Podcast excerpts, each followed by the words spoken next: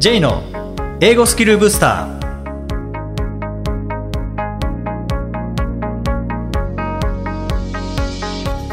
こんにちは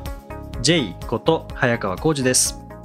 こんにちは、アシスタントのあきです。この番組は旅行や仕事で英語を使えるようになりたい方、TOEIC などの資格試験の勉強をしている方、英語学習へのモチベーションを高めたい方にスキルアップのコツをお伝えしていく番組です。J さん、今回もよろしくお願いします。よろしくお願いします。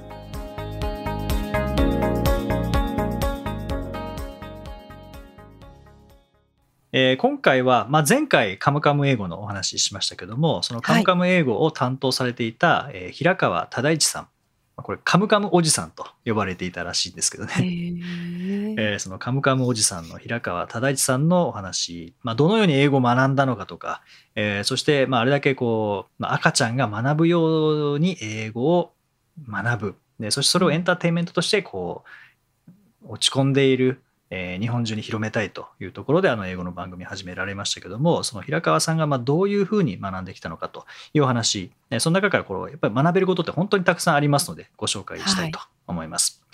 でこの平川さんなんですけども岡山県に生まれてでお父さんがアメリカへ出稼ぎに行ったんですね。でそのお父さんに呼ばれてアメリカに行ったというのが、まあ、アメリカとの出会いだったんですけど、そこから19年間こうアメリカにいてそして日本に戻ってきて、えーそして NHK のアナウンサーとして就職して、えーそして「カムカム」英語を始めたというような流れなんですけどもこれアメリカに行ったものの英語が全くわからなかったんはいですよ。ね。はい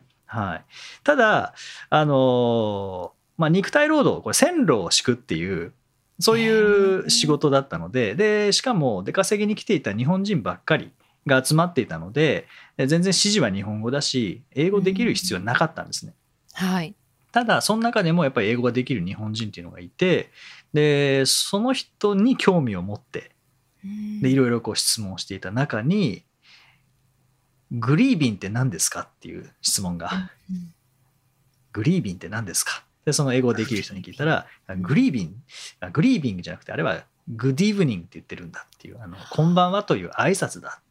はあで、グッドイブニングっていうのはもう日本人しかいないよって、そんな発音するのは日本人しかいないよ。こっちではグリービング、グリービンって言うんだ。まあそれがグリービンって聞こえたっていうことですよね。なるほど。はい。あななるほど、そう、そうなんですね。多分そうなったんでしょうね。え英語って面白いですね。みたいに多分なったと思うんですよ。ううん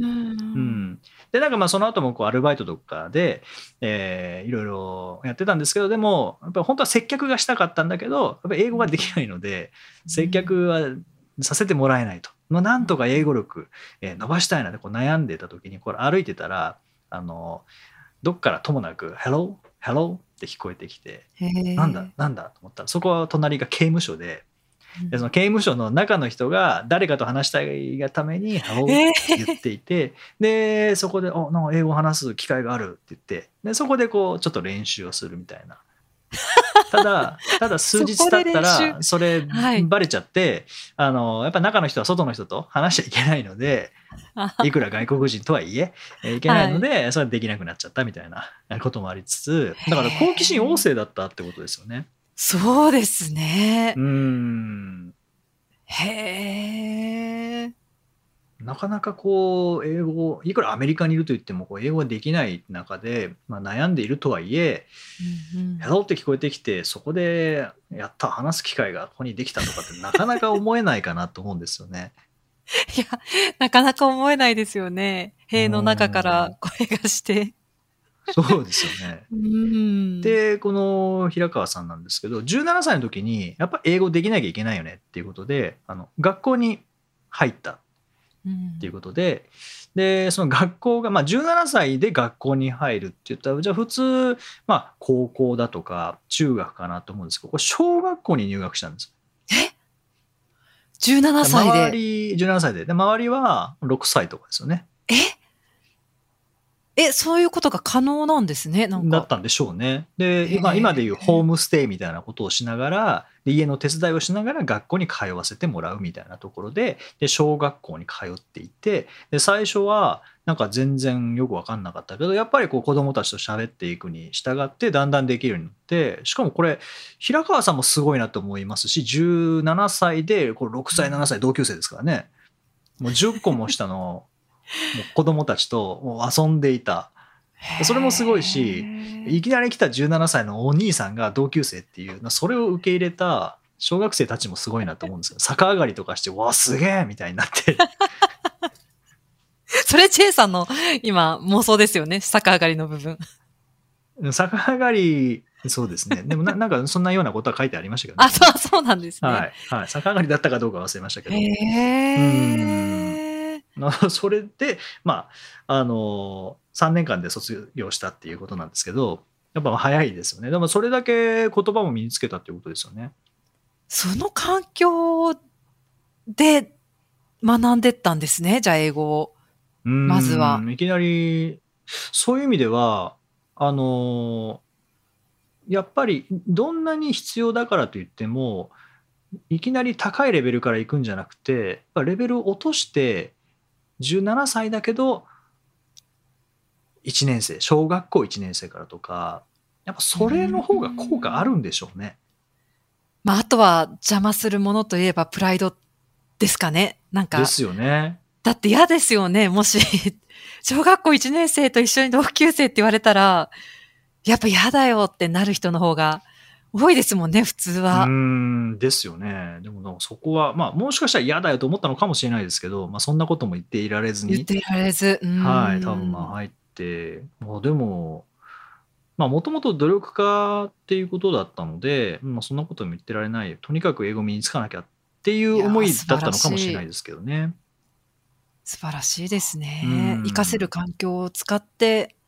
技術を磨いていくってことですね。そうですよね。で、このホームステイ中に、まあ、えーアメリカ人の家庭なので、これ、あの平川さん、名前が忠一って言うんですけど、もう忠一って言いにくいので、うん。ニックネームをつけるって言って、つけられた名前がジョーっていう。えー、うん、で、ちょうど、あの、新島ジョーって同志社大学を作っ同志社を作った新島ジョーのことを尊敬していたので、あのすごく嬉しかったみたいなことも書いてあったりとか。なるほど。うん、まあそのニックネームをつけてもらったっていうことがあってあの番組の中でうんうん。英語アメリカ人とこう仲良くなりたいのであればニックネームつけた方がいいですよみたいなこともこう言われていたっていうのもありますそこにつながってくるんですけどね。うんうんうんうんはい。で、まあ、3年で卒業した後今度二十歳で今度はあの高校ハイスクールここにこの今度4年間通うんですけどここすはごい。えー。はい。でここであの英語だけじゃなくて精神力身につけなきゃいけないっていうことでうん。でこの平川さんはあの引っ込み思案で人前で話すことがもう全然できなかったっていうことで、うん。もうそういう精神力身につけなきゃいけないよねっていうのを自分で思ってで、はい。あの雄弁大会って、まあ、スピーチコンテストみたいなものですよね。はい。これに挑戦しようすごい。ただうんそのスピーチ自分で作るんじゃなくてもともとあるような例えばリンカーンのゲティスバーグ演説とか、はいえーマーティン・ルーサー・キング多分マーティン・ルーサー・キングがその後なので、えーマーティン・ルーサー・キングのスピーチはないと思いますけど、えー大統領のスピーチとかなんかその前にある歴史上のスピーチとかっていうのを暗記してでそれをこう発表するって、まあ、今レシテーションとかって言いますけどね。はい次にある演はいはい説を暗記して発表するっていうそのレシテーションコンテストみたいにこう挑戦していくっていう。もうその中で人前で話すことの自信をつけていったっていう、うん、でここ僕結構共通していて僕もスピーチコンテストで人前で話すっていうのを克服しようとしていたので、はい。すごくこう親しみを感じるというかうん。あのなんていうんですかねこう比較するのは、えーちょっとこう大それた人との比較になるのでちょっと比較にもならないで足元にも及ばないですけどやったことっていうのはでもなんとかしたいと思ってその人前で話す力つけたいっていうのでスピーチコンテンツ挑戦したっていうのはここはなんか重なっていてそうですあね。これでもすごく効果的だったなっていうのも自分自身僕自身も思ったのででそれをアメリカでやってしまうっていうのがそれを乗り越えた時っていうのはすごく自信になっただろうなっていうのはすごくそれ感じますね。うそうですね。でもなんかこう自分にとって必要なものが何かっていうのはなんかそその都度分かってるのがこれはすごいこう自己分析もしっかりされてたんでしょうね。高校生の段階、あ、20歳の段階で自分は引っ込み思案だからっていうふうにちゃんと意識して行動を起こしたっていうことですもんね。そうですね、まあ、もちろんあの日本に帰った後はアナウンサーになるぞみたいなことは全くそんなことは夢にも思ってなかったと思いますけど、うん、でもなんか英語力は上がったけどなんかここら辺がちょっとまだ自分は弱いよねっていうなんかここを伸ばしたいなっていうところで、まあ、もしかしたらその自信をつけるぞって思って臨んだのかそうじゃなかった結果としてそうなったのかわからないですけど、でもなんか自分に必要なものが何かっていうのを感じて、まあ、取り組んだんでしょうねきっと。ああ、でも結果、NHK のアナウンサーになってるんですもんね。そこを克服してるるってことなんでしょうね。そうですねそういうのあるんでしょうね。いやこれなんか英語をずっと追求していって、まあ、もちろんこれアメリカにいるっていうメリットアドバンテージはあるとしてもなんか英語だけじゃダメだなで乗り越えてっていうなんかこの辺って英語学習にも必要な部分ではありますよね。ずっと英語学習を追求していってなんか英語はできるようになりますけど結局使わずに終わってしまうっていうケースもありますもんね。まあ、ありますねう。んまあ、もちろんあのそれが好きなのであればそれでもいいのかもしれないですけど、まあ、せっかくやるのであればやっぱ英語を使えるようになりたいでその英語を使うにあたって、えーこういう力とかこういうスキルも身につけなきゃいけないってなったらじゃあ自分に足りないものは何なのかっていうのはなんかそこで見つけることってできますよね。そうですね。うんでまあここで終わらないんですけどもさらにその後にこう大学に行くんですよね。はいうん、でこうワシントン州立大学のあのこの平川さん発明家になりたかった。ので、あの物理学科へ入学するんですね。で最初はすごく、まあ、努力家なので努力家なので最初は成績が一番いい A の成績を取っていてうん、でもだんだんとこう下がってきて B になってで最終的には一番下の C になって、このままじゃもう発明家なんて無理だなって得意だと思っていた物理学が実はこうできなかった、まあ、できついていけなくなってしまったので、うん。まあ、これはちょっともう無理だなっていうことでで演劇家に変わったんですね。なんか全然、全然違う分野に挑戦したんですね。演劇家に変わったっていうですね。で今度は演劇家に変わるとそこでは発音楽とかあと脚本を書いたりとかあと演技とかっていうのも勉強して実践してうんうんこれっていうのはその NHK の台本作りとかにももう生きてるっていう発音ももう自然な発音をここで身につけたのでうんうんまあそれがまあ後々考えればまあ全てがこうつながっているっていうこうまあスティーブ・ジョブズも言ってましたけどこう点と点が線になるっていう点と点がつながるっていうなんかまさにそれですよね。しかもこれ狙ってそうしたわけではないところがたまたまなのか後から振り返ってみてなんかこういう力が使えるなっうん。てまあアナウンサーになったのかちょっと分かんないですけどね。うん。うん。本当ですね。なんかこう見てみると、意識的にそういう道を歩んでるように見えますけど、でも偶然かもしれないですよね。そうですね。だってそもそも物理学に進んでますからね。うん、発明家になりたかったっていうところですからね。うんただまあなんかものづくりは好きだったんでしょうね。ああ、生み出すみたいな、ちょっとクリエイティブなことをするっていうのは好きだったんですかね。うん。まあ物理学から演劇っていうのはもう全然違いますけどね。全然違いますけど、ね何かを作り出すという意味では、まあ劇もこう脚本を作るとかっていう意味では、もしかしたら似てる部分が何かこう化学反応を起こす部分があるのかもしれないですよね。うん。でもあれですね、でその物理で、その A から成績が C になって、なんかそれで、ああ、もうダメだって言って、なんかこう、落ちぶれちゃうとかじゃなくて、違う道で花開くっていうことがあるんだなって思いますよね。こういううん。人生を見てると。そうですね。でなんか表面的なところを見ると物理学から演劇ですけど、多分、こう本質の部分を見ると、なんか共通してることっていうのは多分あるんでしょうね。ああ、そうですね。うん。それは何か物を作ることなのか、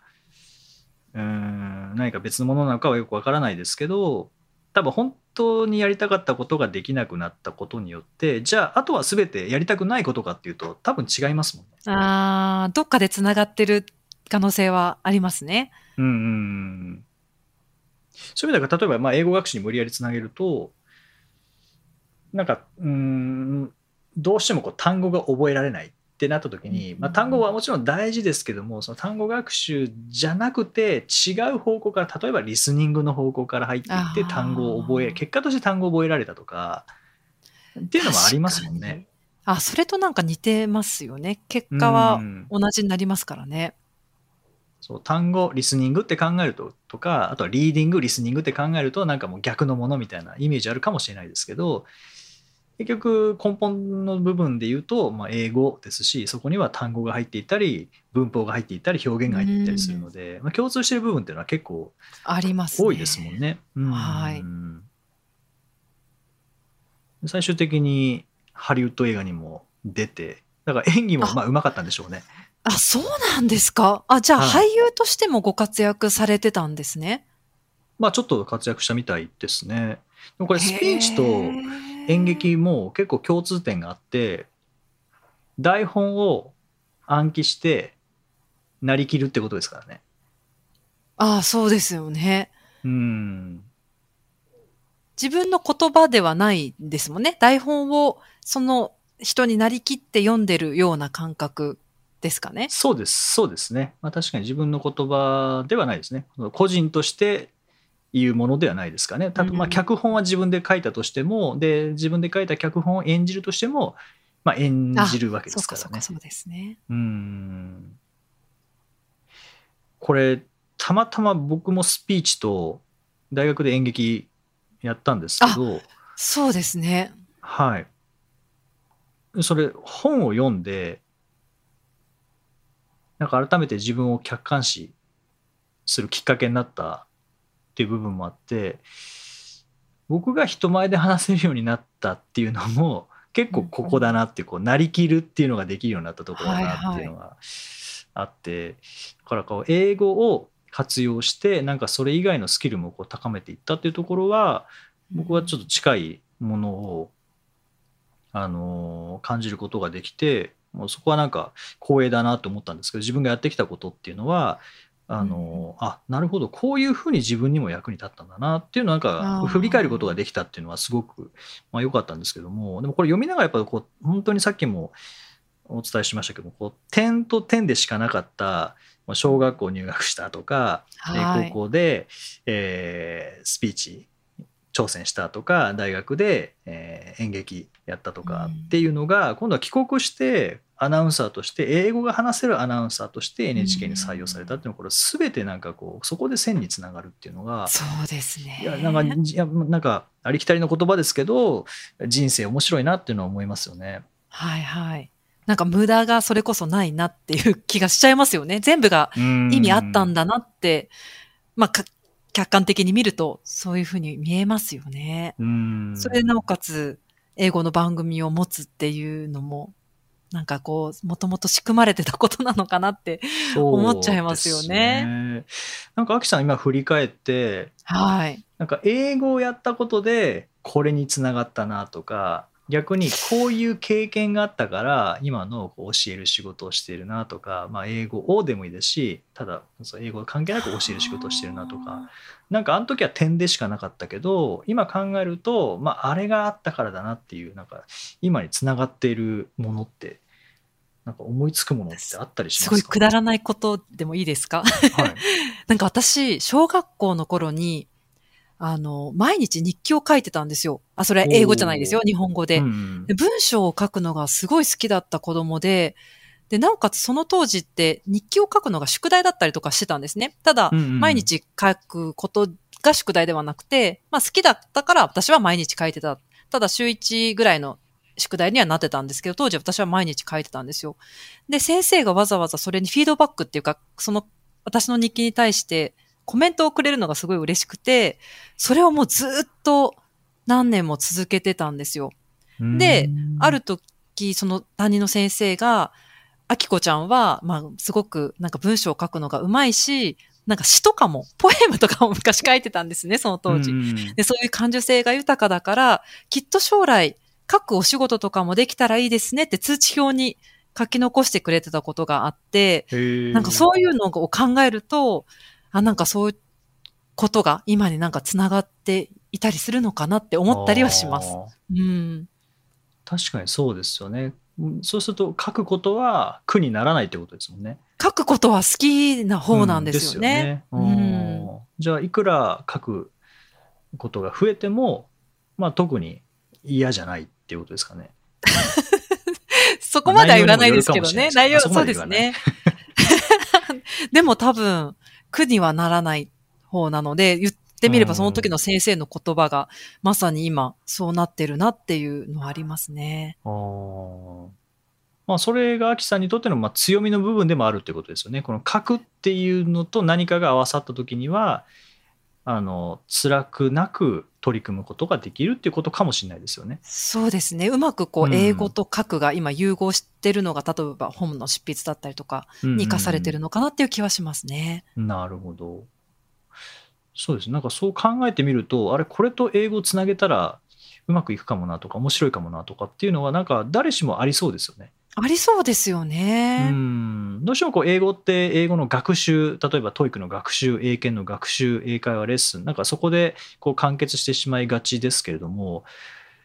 でもなんかその英語力っていうのはまあ一つのスキルではありますけど、なんかプラスアルファのスキルっていうよりは、まあ、よく言われるように OS みたいなものなので、うんで日本語でできることが、まあ、英語でもできるようになったら何倍にもなるっていう部分あると思うんですよね。はい。でそれがなんか過去にあった自分の強みとその英語っていうのが積みかさあの組み合わさることによって今気づいていない何かが作り出せる可能性っていうのもうん出てきますよね。出てきますねう。ん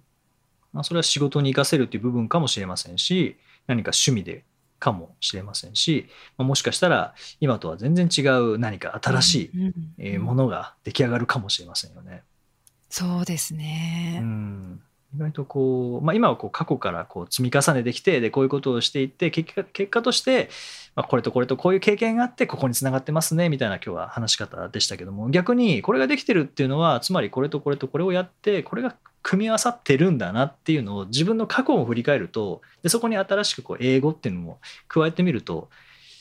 新しい発見がイノベーションが自分セルフイノベーションが起こるかもしれないですね。はいはい。うんちょっとこれ僕も自分でまた改めて振り返ってみたいなと思います。うん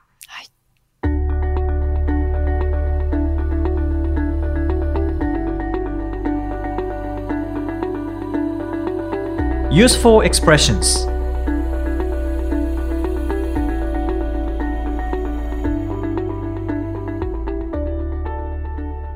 続いては、英語の名言から学ぶお役立ち表現をご紹介いただきます。ジェさん、今回の名言は何でしょうか？はい、えー今回はジュース・リナード、まあ、ジューズ・リナードという人の言葉です。When the defects of others are perceived with so much clarity, it is because one possesses them oneself. When the defects of others are perceived with so much clarity, it is because one possesses them oneself. 他人の欠点がはっきり明らかに見えるとき、それはあなた自身がその欠点を持っているからだ。 厳しい言葉ですね。そうですね。厳しいですね。これでもありますよね。なんかはっきりと見えるときって確かに自分が持っていることだったり、自分は持っていないと信じたい、えー目をつぶっていたことだったりっていうのはありますけどね。そうですね。はいまあ、今回はこの中でも perceive とか、えー possess とかですね、まあ perceive、まあ、見る、認識するとか、えー possess、まあ、所有する、持つですね。こういった難しい単語を覚える時のコツについてお話できたらと思うんですけど、はいアキさんなんか難しい単語を覚える時って、なんかこうしてるみたいなのってありますか？なんかまず難しい単語の場合あのどういう同義語があるんだろうっていうのをまず調べたりします。例えうんば perceive だったらこう同義語を調べてみると recognize とかうん。understand みたいなもっと柔らかい言葉で出てきたりとかするのであそれと同じ感覚で使えるんだなっていうことをまず学びますかね。その上でうん使うようにするって感じですかね。そうですね。これって perceive のままとか possess のままだと、どうしても日本語訳も難しくなりますからね。ああ、そうなんですよね。やっぱレベルの高い単語なので、そうするとそこで、あの、あれ、日本語なんだっけなって忘れちゃうともう意味出てこなくなりますけど、はい、本当に perceive と understand とか recognize っていうもうすでに知っていて絶対忘れないような単語と一緒に覚えると日本語忘れたとしてもそっちの英語を忘れてなければ意味を思い出せますもんね。うんそうですね、うんはい。possess もまあ所有するっていう意味ですけども簡単に言うと have ですからね。そうなんですよね。うん。こういう感じで、まあ、同義語簡単な同義語と一緒にえー覚えるっていうのとそれからまあどういう単語とセットになるかっていうところですよね。フレーズでっていうところですよね。そうですね。うんまあ、あとはそれこそ実際に使うという、まあ、前回の「カムカム英語」の話にもありましたけども実際に使ってみる実際に使ってみるっていうのがもう何よりもあの強力な覚え方かなっていうふうに思いますよね。はいはい。はい。ぜひ、まあ、難しい単語っていう言い方しますけども、まあ、レベルの高い単語っていうふうに言うのが多分、まあ、正確だと思いますしあの難しいから覚えにくいっていうよりは難しいからあんまり出会ったことがないしこれからもそんなに多くは出会わないっていううんただそれだけですからね。そうですね。うんなので、まあ、アンダースタンドと比べれば、perceive の方が出会う確率っていうのは低いですし、はい have と比べれば、possess の方が出会う確率は低くなるので、まあ、それはレベルが高い、まあ、少し格式ばった単語だっていう、それだけですからね。そうですね。はい。ですので、ぜひ、こう、同義語と、それからフレーズと、まあ、それからあとは使ってみるという形で覚えていただけたらと思います。はい。